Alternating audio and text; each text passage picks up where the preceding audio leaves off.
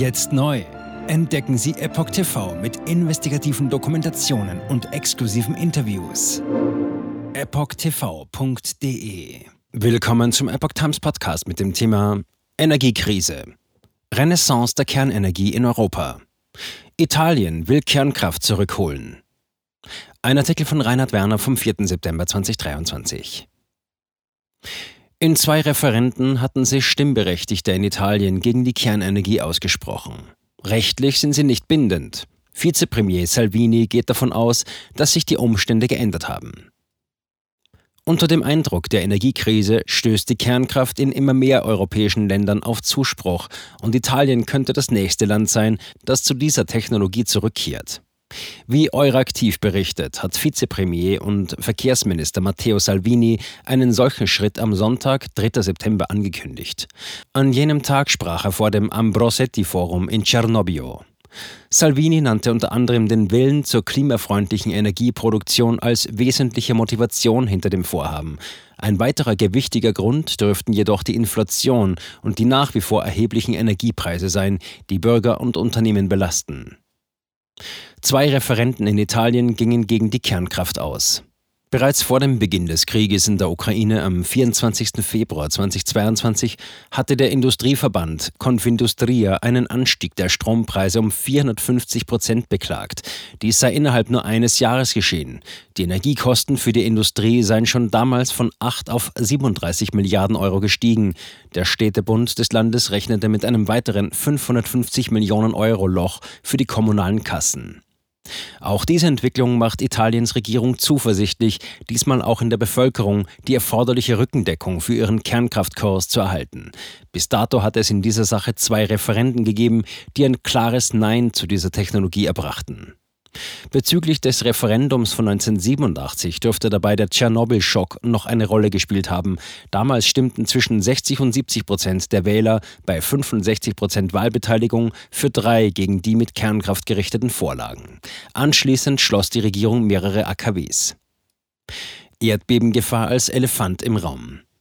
Im Jahr 2011 stimmten 94 Prozent der Teilnehmer bei 55 Prozent Wahlbeteiligung gegen einen Wiedereinstieg.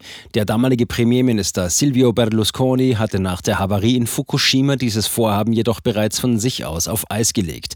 Beide Referenten waren rechtlich jedoch nicht bindend. Neben einem Protestvotum gegen den damaligen Regierungschef dürften 2011 auch Bedenken eine Rolle gespielt haben, die auch jetzt in der Kernkraftpolitik des Landes von Belang sind. So lag ein Erdbeben in den Abruzzen erst zwei Jahre zurück, bei dem mehr als 300 Menschen ums Leben gekommen waren. Generell lässt die geografische Lage Italiens das Thema der Kernenergie als heikel erscheinen. Das Land liegt an der Konvergenzzone von afrikanischer und eurasischer Platte. Die afrikanische Platte bewegt sich in Relation zur eurasischen Platte nach Norden. Die Geschwindigkeit beträgt dabei 4 bis 5 mm pro Jahr, genug, um erhebliche Teile des Landes für Erdbeben anfällig zu machen. Italien ist in hohem Maße abhängig von Energieimporten. Für Salvini und den Rest der rechtsgerichteten Regierungskoalition steht jedoch fest, dass an der Renaissance der Kernenergie kein Weg vorbeiführen wird. Der Lega-Chef will den Italienern erklären, Zitat, warum wir im Namen der technologischen Neutralität nicht zu irgendeiner Energiequelle Nein sagen können. Zitat Ende. Dem Minister für Umwelt und Energiesicherheit, Gilberto Pichetto Fratin, erscheint es auch als wichtig zu betonen, dass es dabei um neue Formen der Kernkraft gehe. Dafür sollen Akteure in einem Forum zusammenfinden, die mit Kernkraft, Sicherheit, Strahlenschutz und radioaktiven Abfällen vertraut sind. Fratin unterstreicht, dass es Italiens Regierung beispielsweise um die Forschung im Bereich der Kernfusion gehe. Dazu komme die Kernspaltung der vierten Generation und damit auch die Bewertung kleiner Reaktoren, sogenannter SMR. Diese, so der Minister, könnten, Zitat, in zehn Jahren eine Chance für das Land sein. In beiden Bereichen ist das Sicherheitsrisiko, das von der Technologie ausgeht, extrem gering. Italien produziert nur 25 Prozent seiner benötigten Energie selbst. Bezüglich der übrigen 75 Prozent ist man auf Importe angewiesen. Die Ökostromproduktion reicht bei weitem nicht zur Bedarfsdeckung der Industrienation aus. Der Ukraine-Krieg hat die Gefahren der Energieabhängigkeit des Landes noch einmal sichtbar gemacht.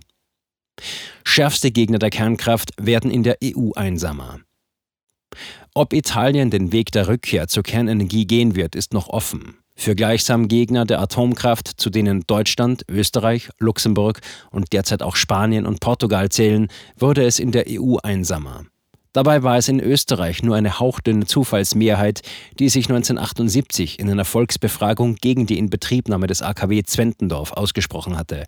Gleichzeitig ist das Land, wie auch Spanien, nach wie vor auf russisches Gas angewiesen.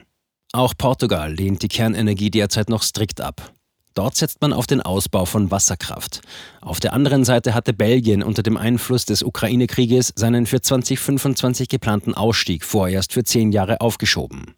In den meisten osteuropäischen Staaten sieht man die Kernkraft als bedeutsames Element des Energieportfolios. Frankreich hat unterdessen im Februar mit zehn weiteren EU-Staaten eine Erklärung mit dem Ziel verstärkter Kooperation bei der künftigen Nutzung von Kernenergie unterzeichnet. Zu dieser Allianz gehören mittlerweile auch Rumänien, Bulgarien, Slowenien, die Tschechische Republik, die Slowakei, Polen, Ungarn, Kroatien, die Niederlande und Finnland. Mit Schweden könnte bald ein weiteres Mitglied dazustoßen, wie auch Italien. SMR als Zukunftshoffnung von Frankreich bis China. Auf der Internetseite des Red Bull-Konzerns findet sich ein Artikel, in dem es um die Investitionen mehrerer Länder in die Kernenergie geht. Dabei zeichnet sich ab, dass der Trend hin zu neuen und verbesserten Technologien in diesem Bereich gehe. Finnland, die Slowakei, Ungarn und Großbritannien bauen bestehende Anlagen aus oder eröffnen sie neu. Polen plant für 2033 den Ersteinstieg und will bis 2043 sechs Blöcke mit einer Gesamtkapazität von 6 bis 9 Gigawatt erreichen.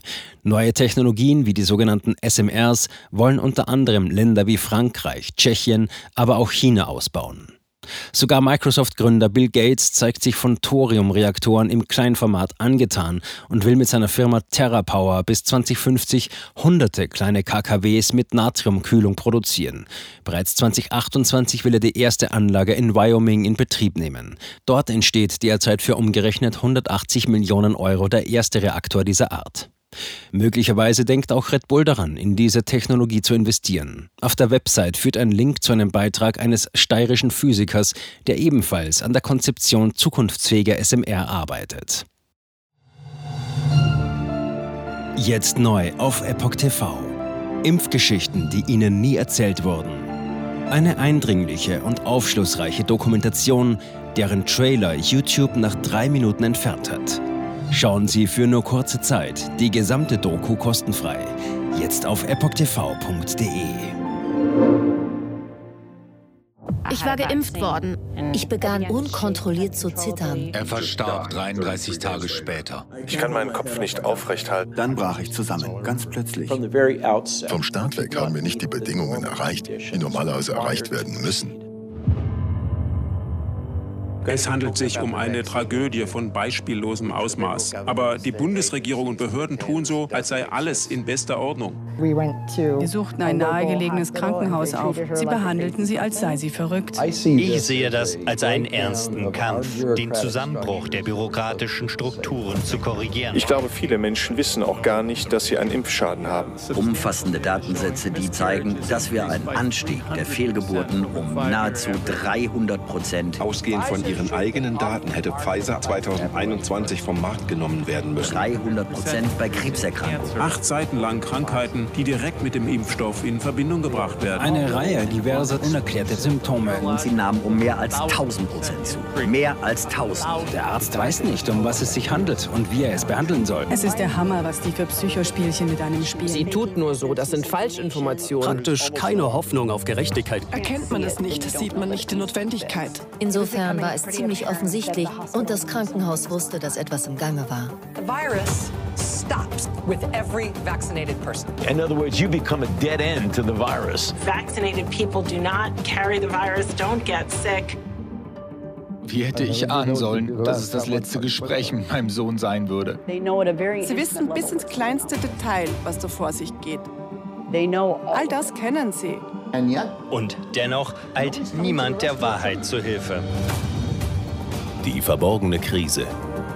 Impfgeschichten, die Ihnen nie erzählt wurden. Eine Originaldokumentation von Epoch Times. Jetzt kostenfrei auf verborgenekrise.de ansehen. Aufgrund von Zensur ist diese bedeutende Dokumentation nicht über die sozialen Medien teilbar. Leiten Sie diesen Link an Freunde und Bekannte weiter und tragen Sie so die Botschaft dieser mutigen Menschen in die Welt.